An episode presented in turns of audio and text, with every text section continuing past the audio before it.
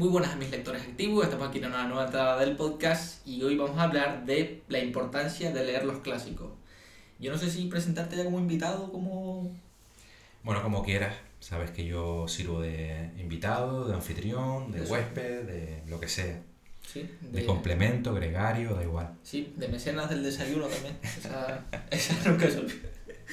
Que quería comentar que siempre, o que el destino del podcast está enfocado a los clásicos, que realmente el proyecto nació como un destino para hablar de los clásicos de la literatura y creemos que, que, que así sigue siendo, pese a que tengamos algún salto con algún outsider y demás, pero que el proyecto o el objetivo del proyecto era seguir dándole vida a los clásicos. Y este año se cumplen 100 años de uno de los clásicos modernos, eh, que luego veremos por definiciones del mismo lo que se puede considerar un clásico o no, pero que está claro que Italo Calvino dentro de la literatura del siglo XX es de los grandes nombres. Es de los grandes Mm. autores, sin duda. Y, y bueno, sí, decir que, bueno, que también hemos dedicado programas a autores contemporáneos, pero que de alguna manera tienen ese aroma clásico que ahora desgranaremos durante, durante el podcast y o durante la conversación. Y, y autores que creemos que serán clásicos el día de mañana, ¿no? Mm. Luego, eh, Italo Calvino justo nace hace 100 años en La Habana, es un repatriado y... No sabía que había nacido en Cuba. Mm, Sí, nace en Cuba, pero se lo considera italiano de, Sí, sí, De todo, yo, todo. yo siempre lo había considerado Sí. italiano, ¿no? de, de pura cepa, eh, como yo. Entonces, eh, y bueno, una de, las- de las grandes figuras de la literatura italiana de su tiempo. Y, y bueno, él tiene el famoso ensayo este de por qué leer los clásicos, que además es algo que se ha popularizado. Antes hablamos de Nuccio Ordine, que también, que generalmente cuando uno habla de los clásicos en sus libros suele poner qué son las grandes obras y luego hace una dimensión de, de las obras que le parecen más importantes y las comenta. Hay una de, de Jesús Maestro, que es el profesor este de literatura, que tiene un canal de YouTube que comenta las 30 obras imprescindibles de la historia de la literatura hispana y pone una obra suya. Bueno, que- está, está bien, para gustos colores, Sí. está claro. Eh, humilde, humilde el señor. Pero, así que vamos a leer algunas de las definiciones de, de por qué leer los clásicos de Italo Calvino. Eh, empezamos por la primera, si quieres leer la... Los clásicos son esos libros de los cuales se suele oír decir, estoy releyendo y nunca estoy leyendo. Si es que el clásico está presente prácticamente en todas las cosas que uno... O sea, cuando uno está leyendo un libro realmente está releyendo constantemente los clásicos. Y yo de esto me di cuenta cuando el año pasado leí la, eh, la Ilíada y la, y la Odisea. Y es que o sea, casi todas las cuestiones de la historia de la literatura ya están metidas en la Ilíada y... De, y... Y no solo de la, de la historia de la literatura. Una vez escuché a uno de los hermanos Cohen decir que eh, todas las historias eran o chico conoce a chica o la odisea, que no había más. Entonces, trasládalo al cine, al mundo del cine, Sí. de- de- del teatro, de, de todos los ámbitos. ¿no? Bueno, quizás a lo mejor eso sea una exageración, pero sí que un poco la idea que yo creo que quería transmitir eh, ese hermano Cohen, que no recuerdo si era Joel o Ethan, eh, pues, pues bueno, es esa un poco, ¿no? De que evidentemente de ahí nace todo, ¿no? Es la semilla, es la semilla de la que germina todo, toda la historia. Y luego hay alguna otra sentencia aquí de Calvino que conecta con esto y que vamos a, a comentar, ¿no? Sí, eh, antes precisamente hablamos de Madame Bovary eh, fuera del podcast y como dice Vargas Llosa, o sea, todas, o sea, todas las novelas modernas han salido de Madame Bovary por el estilo indirecto libre y ese narrador imparcial, entonces realmente estás releyendo siempre una parte de Madame Bovary.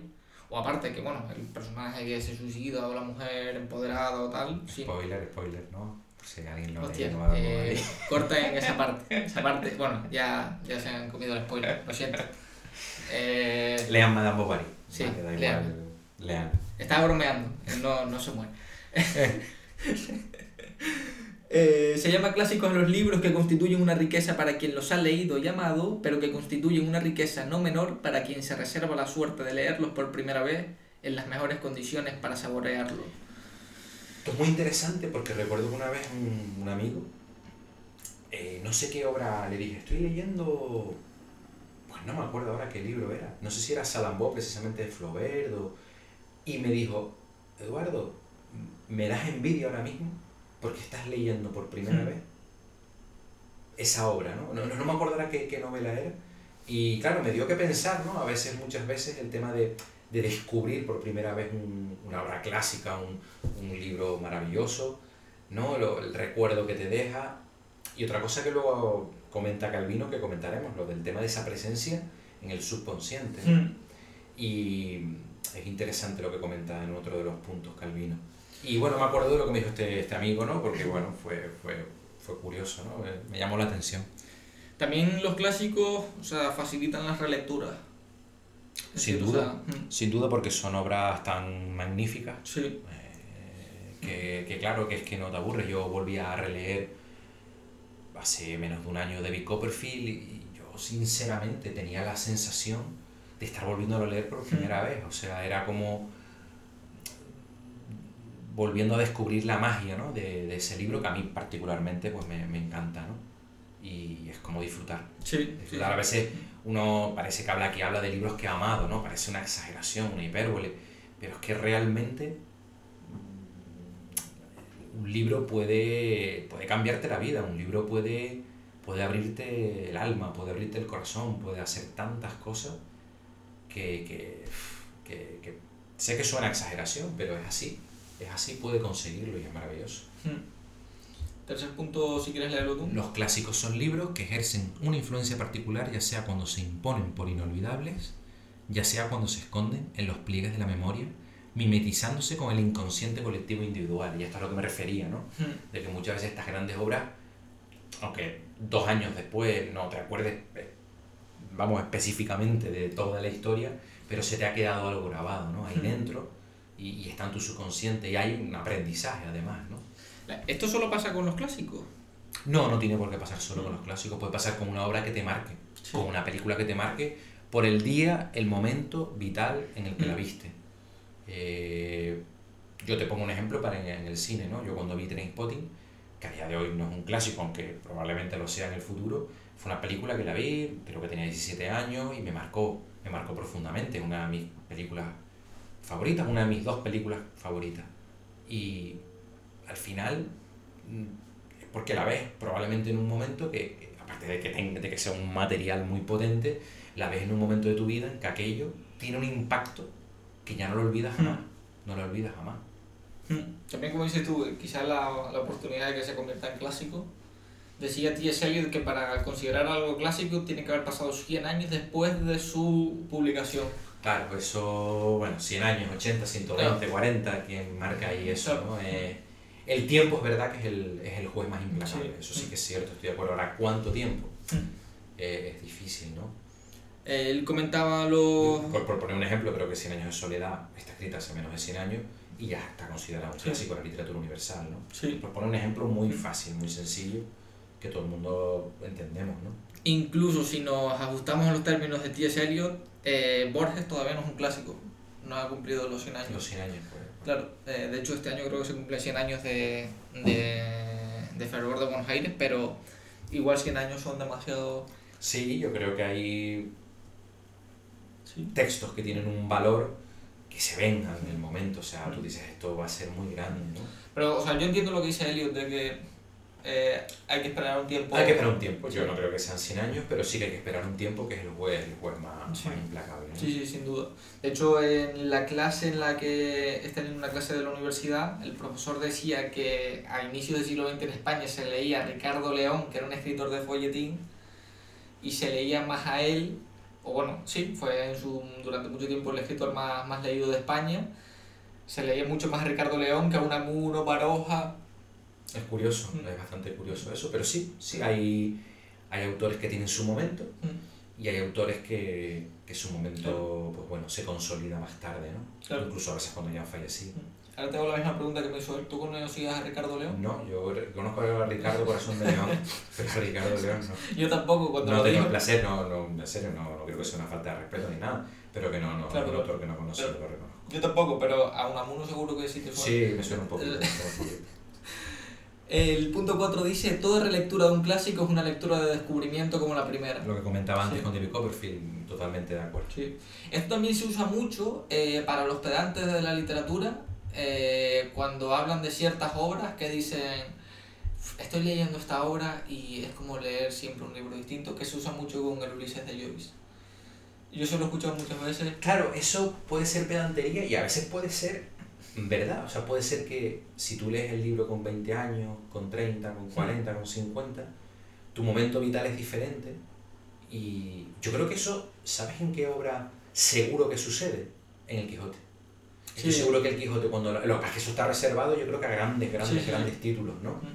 Eh, si el Quijote lo lees con 25 años o lo lees con 50, probablemente tu visión de la obra va a cambiar. Sí, o sea, yo eso lo entiendo, porque claro, va en función del momento vital. Eh, ayer hablaba con Isaías. De, tu, experiencia como lector. De lo último que hayas leído. Efectivamente. De lo justo. Claro, de repente hay una época que tú de repente, oye, pues yo que estoy ahora enganchado a la novela negra y solo leo novela negra.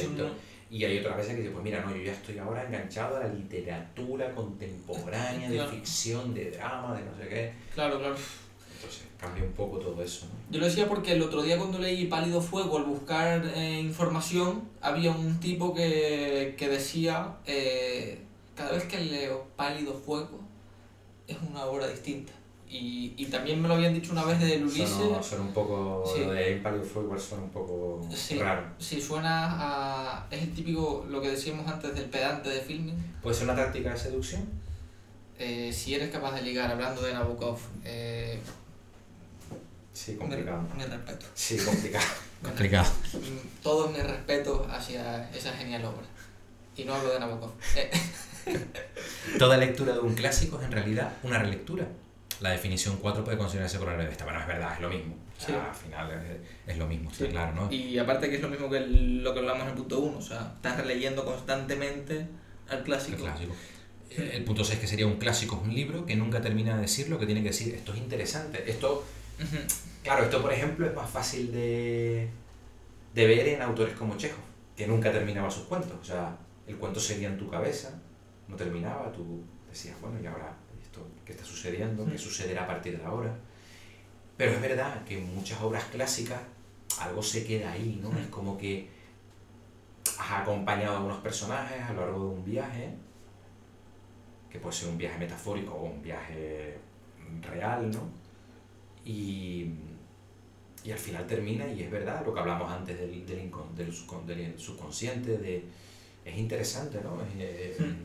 interesante, ¿no? Y tú citaste a Chekhov, pero ¿hay alguien que cumpla más esta definición que Kafka? Claro, que Kafka, claro. Es que... Sí, sí, es que pues, pues mira, probablemente, probablemente sea uno de los secretos del, del, del éxito, digamos, literario de Kafka, hmm. precisamente esas obras que, que están inconclusas, vamos a ver, que son obras esféricas, ¿no? Hmm. No son obras que se cierran eh, de una manera, digamos, concluyente. Sí. Que de hecho, eh, hace poco hablando con Isaías sobre la metamorfosis, eh, él se despierta. Bueno, sí, es que ese inicio es muy, esto no es spoiler, ¿no? O sea, es que ese inicio. Es un mini spoiler. Claro, él se despierta convertido en lo que sea, en el insecto, y él lo normaliza. Y, y Saya me preguntaba, ¿por qué Kafka hace eso? Pues yo qué sé, o sea, no lo sé. No, pues porque probablemente le está hablando de una experiencia vital, de cómo se siente, ¿no? Es un poco siempre lo que yo, lo que yo entendí, ¿no? Al final te sientes como un insecto. Una cosa... No, muy potente, muy dura, muy... Hablamos de una persona que, bueno, que tuvo una vida muy atormentada, esa vida interior muy, muy compleja, ¿no? Ya quiero releerla, cuando la leí la primera vez fue... Sí, es que es una obra, claro, como es una obra tan canónica, por decirlo de una manera, claro, es una obra que igual en una primera lectura puede saber a poco. Ahí sí, igual la relectura con otro bagaje, con otro... ¿Sabes lo que pasa? Que volvemos a lo mismo. Probablemente la metamorfosis o la transformación, dependiendo de la, de la traducción que se haga del título, realmente a lo mejor es una obra que lo que ha servido es para luego marcar un camino Claro.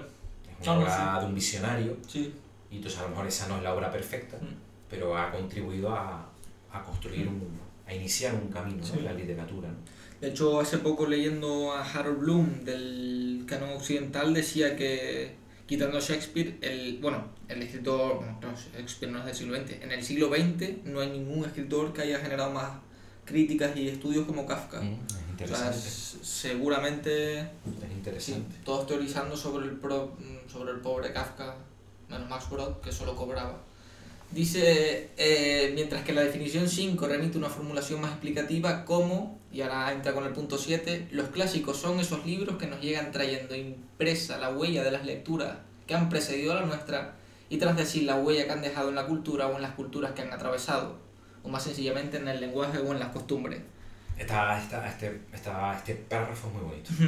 Sí. O sea, Sí. es, tan bonito que no sé si mejor ni comentamos Sí. nada porque habla, habla por sí mismo, ¿no? Eh, estamos hablando de es como un río, ¿no? Es un río que va fluyendo, que trae esas hojas, esas piedras que vienen de algún lado y que al final desemboca en el mar, ¿no? Ese mar que es más amplio y más extenso y, y de alguna manera bueno, es, una, es una imagen muy poderosa, ¿no? Y muy, muy hermosa también. Fíjate lo que dice unas líneas más abajo cuando dice lo de leyendo a Kafka no puedo menos que comprobar o rechazar la legitimidad del adjetivo kafkiano que escuchamos cada cuarto de hora aplicado a tuertas o a derechas. Y es cierto, o sea, cómo se ha, cómo se ha asimilado todo el concepto de lo, de lo literario dentro de la propia sociedad, hasta en política se usa. O sea, Sí, sí, sí, sí, sí, es sí. de las palabras que más le gusta a Gabriel Rufián.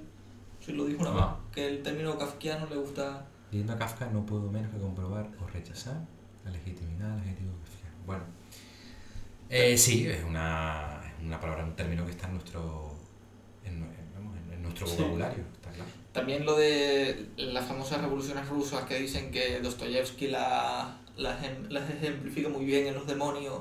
Hmm. No recuerdo quién, no sé si era Nabokov, no, es que Nabokov odia a Dostoyevsky, pero, pero era un crítico que decía que las dos obras que mejor representan la historia de la sociedad rusa son eh, Los demonios y El archipiélago Gulag. Eh, pero claro, en Los demonios se ve claro por todas las conspiraciones rusas, eh, todas las revoluciones. Bueno, creo que es la única revolución. Sí, dos, dos cosas ahí. Aclarar que Nabokov no odiaba a Dostoyevsky, odiaba la, la obra de Dostoyevsky, ¿vale? Cierto. Para no Cierto, crear aquí cierto. una polémica Cierto. ¿Cierto? estéril, ¿no? Y luego Archipiélago de, Sí. De Solzhenitsyn y Los demonios de Dostoyevsky, hombre, dos, dos grandes obras. Eh, las que mejores, bueno, yo creo que pueden retratar muy bien una época que además luego es extrapolable a cosas que estamos viviendo ahora.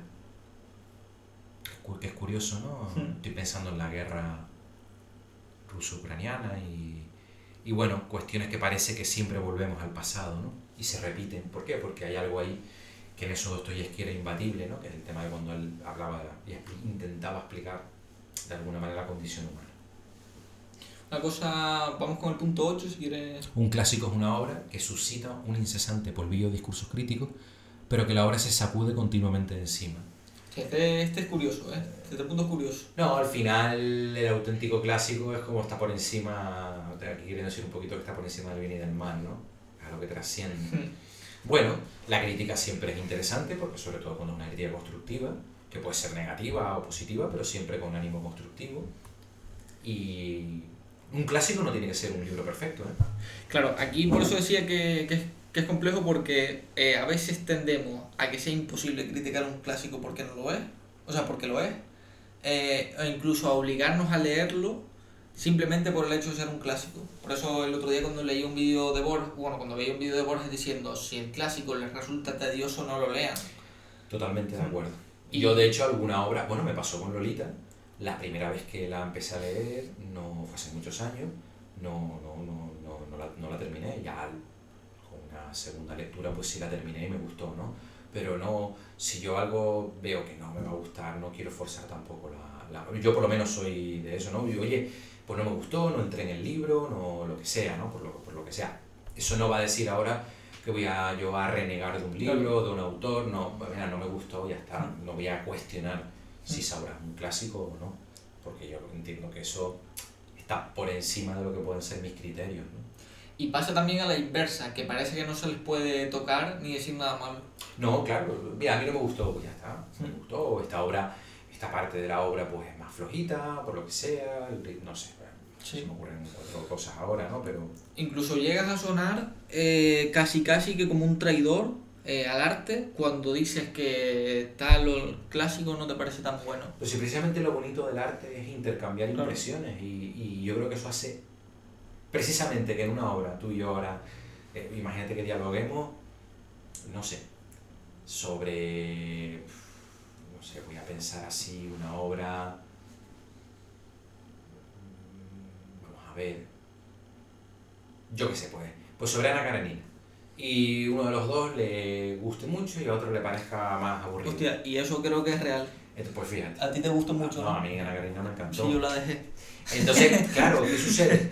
Ni, ni yo me voy a enfadar, ni vamos a montar. No, sino simplemente, oye, pues es una cuestión de que precisamente los clásicos también suscitan este tipo mm. de, de conversaciones y de diálogo. Oye, pues mira, no me gustó por esto. O mira, yo es que, fíjate, yo ya había leído La Regenta antes y la verdad es que me gustó más La Regenta. Mm. O me gustó más Madame Bovary. Mm. O, al final son obras que tienen en cierto sentido un eje común, ¿no? Y, y no pasa nada porque es una cuestión de dialogar y entonces tú también aprendes, ah, ¿por qué no te gusta esto? Pues mira, a mí esto sí, por... no sé. Son obras que suscitan diálogo. Hay obras que no son clásicos y evidentemente no van a suscitar diálogo. A mí me gustó, a mí no me gustó y punto. No vamos a hablar de más, pero Ana Karenina, por ejemplo, sí. un clásico sí. Sobre todo porque, bueno, como dices tú, eh, que la, no ser una, una cuestión objetiva ni numérica. Por supuesto, esto es arte, esto no, es, esto no son matemáticas, ni física. Y luego el otro día hablaba con Isaías y comentamos que eh, a veces nosotros decimos, joder, una mierda de obra. Eh, y claro, ¿quiénes somos nosotros para juzgar la obra? Claro, nosotros damos nuestra opinión, es una opinión personal, al final no tiene más valor que eso. Personal.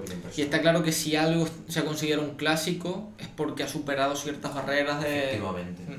Antes estabas hablando de los 100 años de T.S. Eliot, de T.S. Eliot y, y me acaba de a la cabeza Gran Gatsby todavía no es un clásico. Claro, claro, no, no, no, no, ni Faulkner no es un clásico. Cuando está claro que Gran Gatsby es... El Kafka no es un clásico. Bueno, curioso, curioso, curioso. Y, que, y quizá es curioso porque además el siglo XX tiene una serie de narradores eh, bueno, creo que el Ulises ya pasa a ser un clásico. Sí, Ulises sí, porque Ulises, si no recuerdo mal, es 1901. Efectivamente. Creo. 1901, 1902, me parece. Sí. No quiero ahora meter la pata, pero pero vamos, que eh, a veces parece que no podemos ni criticarlos ni, y, que, y que estamos obligados a alabarlos cuando no dejan de ser obras que también o sea, forman parte de las cuestiones sociales, de que a veces hay algo que se, se, se, idealiza demasiado y cuando entras a leerlo igual... Sí, simplemente es una cuestión de sensibilidad, de que a ti no te, no te puede claro, porque no, no, oye, no, hmm. este tipo de obras no me gusta. Ulises, vamos, Ulises es una novela que yo creo que gustar, gustar gusta un porcentaje muy mínimo de lectores. Una obra muy compleja, muy densa, es un reto auténtico. Yo recuerdo que cuando la leí, a mí me gustó, pero yo, tengo la, yo leí la edición de cátedra y yo cada, cada capítulo tenía un estudio introductorio. Salvo el primer capítulo, el resto tuve que leerlo antes de empezar a leer el capítulo para intentar entender, intentar abarcar la dimensión de la obra. Y a mí me gustó que es una obra, en fin, hmm. un reto absoluto, ¿no? Es hmm. algo, un auténtico tour de force, ¿no? Está claro. Claro. También, eh, como que hay ciertas obras que, que bueno, que entiendo que, que no sean hechas para, efectivamente, para todo el público. No, evidentemente, además, yo escribió Ulises, escribió lo que quiso escribir. Sí. Está claro, o sea, hay todos los autores, bueno, hay autores que sí piensan más en a lo mejor en un tema comercial, y luego hay autores que escriben lo que quieren escribir. Sí, sí, totalmente. Punto 9 dice, los clásicos son libros que cuanto más cree uno conocerlos de oídas, tanto más nuevos, inesperados e inéditos resultan al leerlos de verdad. Hombre, aquí, a ver, eh, habría que ver qué es leerlos de verdad, que entiendo yo que es un proceso muy lento, muy... Pero bueno, también entiendo que esto no solo pasa con los clásicos, sino que eh, hombre, a ver, cuando tú crees conocer un libro de oídas, o sea, no lo conoces. no, está claro.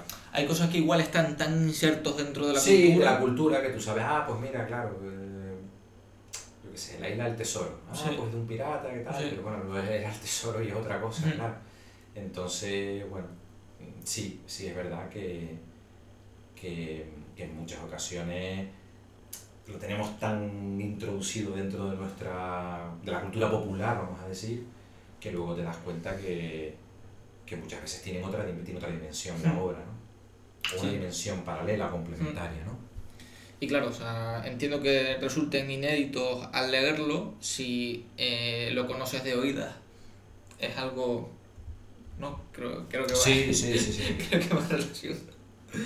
Eh, Llama- llámase clásico a un libro que se configura como equivalente del universo, a semejanza, a semejanza de los antiguos talismanes.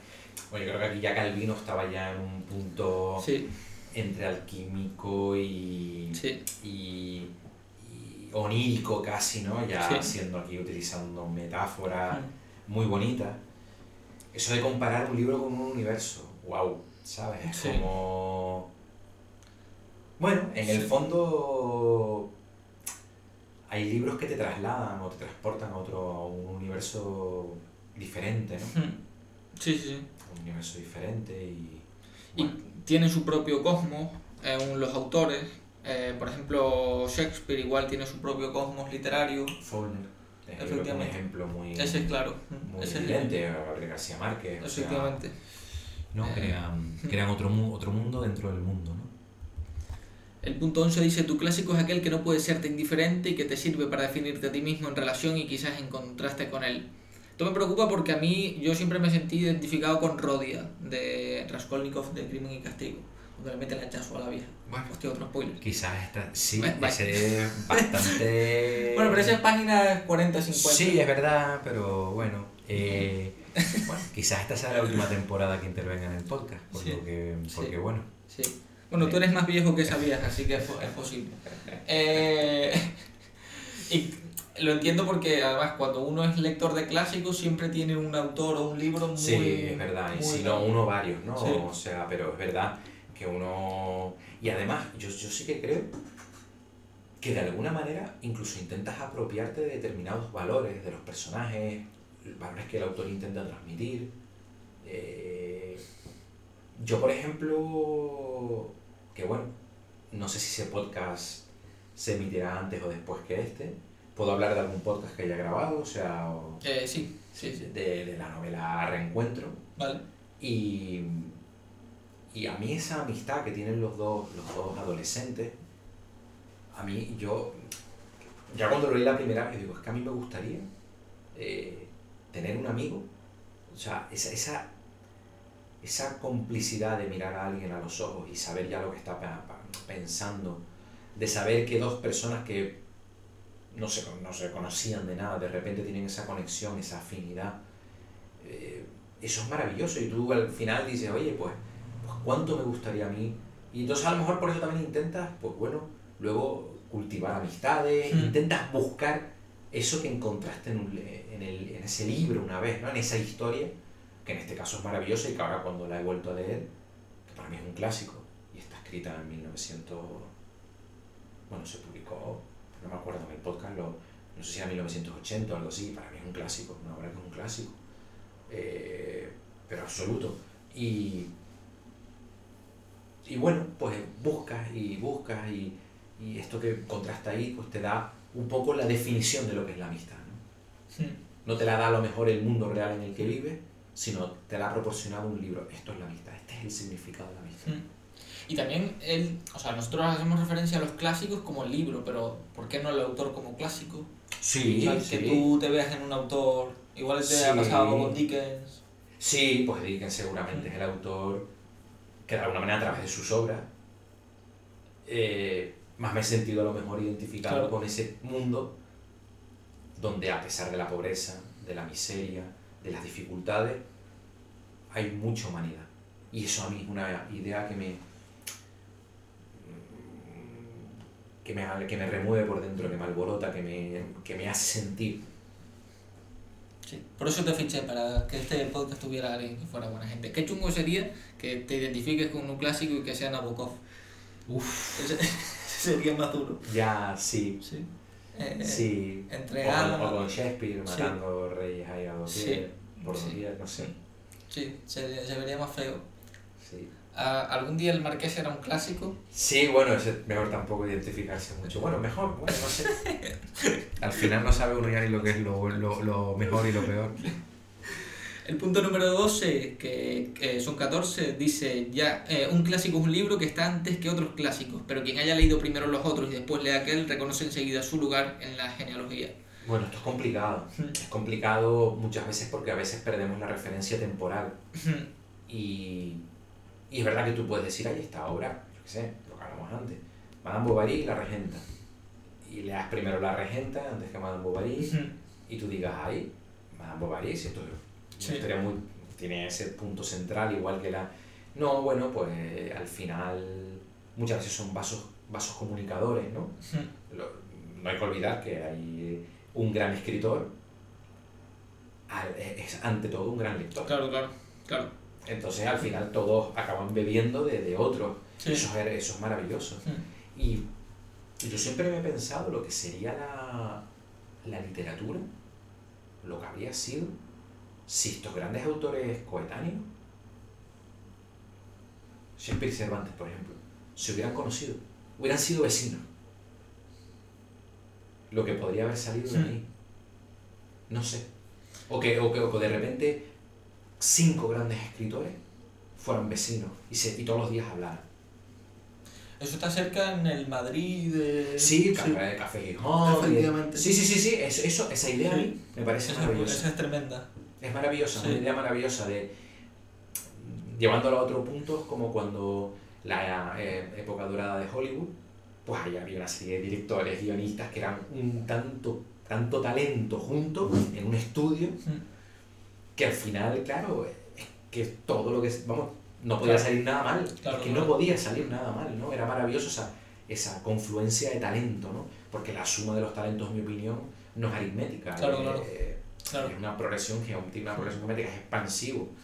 entonces es maravilloso esa idea. Es casi, como dice Cortázar, una cuestión astrológica cuando se juntan muchos genios en 10 años. Tú me contaste eso, es una, es, una descripción muy, muy bonita y, y, muy curiosa, ¿no? Cuando comprenden en España eh, Quevedo, Mora Cervantes y todo aquello, es casi astrológico. No, no, claro, tú dices, ¿por qué pasó esto? Bueno, pues pasó. Sí, y que al final que, claro, o sea, mm, eso también lo que comentabas antes, que uno bebe de otro. El otro día leyendo a Piglia, precisamente, que lo comentamos antes, dice que eh, todo escritor sabe que está copiando a otros escritores.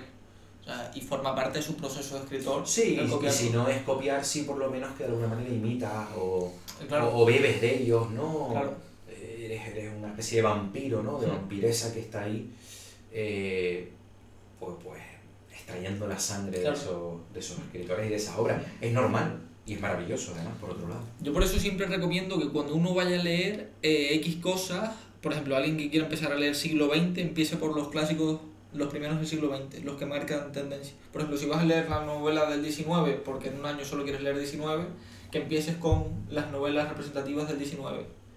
O sea, no leas la última obra que publicó Dostoyevsky, sino que leas la primera obra. Es, es interesante mm. eso, sí, sí, es interesante. Porque te pone en contexto, hace poco un compañero que tuvo en el máster, eh, en Botel, que si me escucha algún día, pues espero que, bueno, él sabe que me llevo muy bien con él, me decía como que, que estaba leyendo a, a Joyce y no recuerdo qué le había recomendado.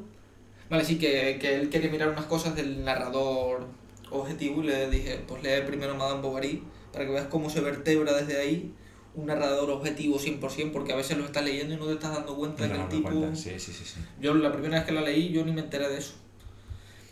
El punto 13...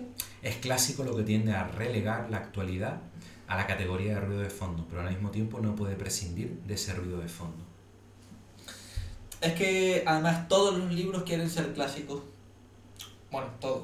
Bueno, hay muchos autores que pretenden eso, otros no. Sí, hay otros que no, que, que no... Y hay muchos que no lo pretenden y lo consiguen claro. sin pretender. Pero que... Eh, y el clásico vive de... O sea, hay una... Cuando tú lees, estás comparando también. No siempre, pero muchas veces lees y dices, uff, esto... Antes mismo con lo de la novela de, de eh, Genji, que eh, te comentaba lo que me había dicho mi, mi amigo PRG ayer, y justo él cuando me empezó a hablar me dijo, es como si en años de soledad.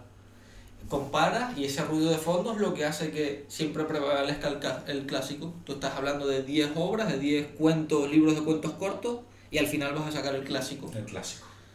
Y de ese, ese ruido lo, los nutre. Y el último punto, si mal no estoy, En efecto, en efecto. Sí. Eh, dice, es clásico lo que persiste como ruido de fondo incluso allí donde la actualidad más incompatible se impone. Y esto ahora se ve mucho con autores que se están recuperando o releyendo. Yo la verdad, eh, activo en las redes sociales, eh, veo que por ejemplo este año, en los dos últimos años, se ha releído un montón a Nabokov y a Kafka, pero muchísimo, muchísimo. Mucha gente posteando constantemente cosas de Nabokov. Hombre, a día de hoy quizás Lolita o Ada o el Ardor no es que estén muy de moda en la sociedad. O sea... Bueno, pero yo creo que hay que entender un poquito el contexto de las obras, no solo el contexto temporal, geográfico y sociocultural, sino también un poco el contexto literario, ¿no? Y al final, Lolita es una obra mm, eh, que sí, que tú puedes hablar de que es controvertida, pero estamos hablando de una obra de ficción. O sea, yo creo que no, te puedes escandalizar claro. por la ficción. Claro. Eh, ya tenemos bastantes cosas en la vida real para escandalizarnos. Sí que debe, yo creo que de ayudar a, a entender la complejidad de la condición humana hmm. y de la, de la, dimensión humana, de, de, de, lo complejo. Por un lado, nuestro lado más primitivo, primario y salvaje, hmm. y como luego está otra parte nuestra que es más compleja, una parte más más racional, más de porque a veces actuamos como actuamos, hmm. muchas veces en contra está de, nuestra, nuestro propio interés, por decirlo de una manera, que nos lleva a actuar de determinada forma en determinado momento. Hmm. Y el personaje de Verdenberg es un personaje humano. Quizás lo que da miedo es que al final te das cuenta de que entiendes el personaje y tú dices que yo puedo ser esa persona, o, mi vecino puede ser esa persona, o, y, dice, es duro, hasta hablando de un tema complejo, de un tema muy complejo, muy delicado, pero yo creo que afrontar o enfrentar eh, esa, esa, esa, ese reto que plantea Nabokov, por ejemplo, en Lolita, pues, pues quizás eso sea lo más controvertido, claro, no, no, no, no, no simplifiques la realidad. Mm. Vamos a analizar la complejidad mm. de un personaje poliédrico, como lo somos todos. Mm. Por eso digo que eh, me refería a que eh, la actualidad más incompatible no va de la mano con... Porque también pensaba en, en que he visto mucha gente últimamente posteando a Galdós, pero bueno, lo que denuncia Galdós de la corrupción y tal de España, eso es casi casi que nos viene de, de sangre, pero cuando, cuando nos Nabokov habla de la en nada volador del insecto, que está cancelado socialmente por muchas cuestiones que no hace falta comentar. Pero eso no implica que no exista. Claro, claro, no implica que no, que no exista. Y a veces hay temas que aunque sean temas tabú, hay que, yo creo que es muy valiente quien intenta abordarlo. Claro, claro. Con honestidad, con objetividad, con con, con arte, ¿no? En este caso. Y acudes al clásico porque sobrevive a las cuestiones sociales, a las cancelaciones. Y ahí está él con su texto. Entonces, este punto me parece muy interesante. Eh, claro, porque es capaz de sobreponerse a cualquier cosa. La verdad que los 14 puntos son, son muy, muy interesantes y, y bueno, yo creo que la idea un poco es invitar a todo el mundo a, a leer autores y autoras clásicos, clásicas. Eh, hay obras realmente que, que, enriquecen el espíritu, que enriquecen el corazón, que enriquecen la mente, que, es que hay auténticos clásicos que te hacen mejor persona. Sí, sí, sí. Es que lo creo, es que lo creo, es algo que tengo una convicción y, y te hacen ser mejor persona. Eso lo podremos hablar un día, eh, porque Nuccio Ordine en un ensayo habla sobre si leer sirve para algo o no. Sí, el, el, el, de la inutilidad, es que no me acuerdo ahora. La inutilidad de lo inútil. la utilidad de lo inútil, ¿no? Algo así. Eh, yo no tengo ninguna duda, leer es maravilloso, leer libros clásicos que han resistido la prueba del tiempo, en muchos casos, yo no digo ahora que todas las obras clásicas vayan a encandilar a todo el mundo, pero de verdad que, que es algo muy, muy enriquecedor. Yo intento siempre combinar un poco obras o autores más contemporáneos con, obras más, más clásicas y, E incluso, pues en algunos casos he releído algunos textos, ¿no? Y más que me gustaría releer, pero bueno. Sí, a mí me... Para lo que da. A mí lo que me sorprende es que se pongan dudas o sea que, y aparte que psicológicamente mm, retrasa el deterioro cognitivo, la lectura y demás. Yo sigo pensando que es absurdo decir que no sirve para nada, pero como que pues, entiendo que Nucho Ordine lo dice porque hay un, habrá un debate social. No, y supongo que habrá estudios, y supongo que habrá... Yo es que estoy convencido, creo que el lenguaje, si tú no trabajas, si tú no practicas el lenguaje, yo creo que eso te hace peor. O sea, te hace peor, no, no, no me hablo de peor persona sino que vas a tener luego más dificultades para comunicarte, más dificultades para expresarte claro. y, y más dificultades para conocerte incluso a ti mismo. Sí, sí, totalmente eh, de acuerdo. Y quería cerrar con una pregunta que te iba a hacer, si no te importa, que era en relación con el texto de por qué leer los clásicos de Italo Calvino, que es el que hemos comentado, como ya dijimos al principio, eh, que me lo respondas tú. O sea, ¿por qué leer los clásicos? ¿Por qué leer los clásicos? Es que lo, lo, he dicho antes, porque sinceramente creo que los clásicos, la lectura de los clásicos nos hace mejores personas. Mm. Punto. Eh, para decirlo con, con brevedad. Mm. Ya no solo es que te hagan disfrutar, que te lo hagan pasar bien, que te enriquezcan como, como persona. Es que yo creo firmemente que son obras mm. que te hacen mejor persona. Sí, yo creo que también el, el clásico tiene algo que como lectura lo hace más... Es que esto va en función de cómo concibamos la literatura, pero eh, creo que uno tiene que esperar muchas veces a leer lo... Es decir, que antes que ver en el cine una peli, las pelis que son malas realmente, tú tienes que intentar acceder al, a, a la máxima expresión del arte, ¿no? Por eso se consume la literatura, para como una máxima expresión del arte, de lo que es esa famosa concepción de la alta literatura. Y creo que el clásico es lo que mejor lo ejemplifica. O sea, estar leyendo historias de hace 10 siglos que son cotidianas, que son tus historias, y tú no sabes que son tus historias, y estar reproduciéndolas constantemente. Y, y, creo que, o sea, yo siempre recomiendo leer clásicos, no solo porque el podcast es así y porque yo me haya formado leyendo clásicos, sino que creo que si ha pervivido durante dos mil años, dos mil y pico años la Odisea, igual... Igual, porque merece la pena, ¿no? Sí, igual hay algo que nos está diciendo temporalmente que si dos mil y pico años ha conseguido sobrevivir, ha sido por algo. Y bueno, con esto vamos a cerrar el podcast, esperemos que les haya gustado.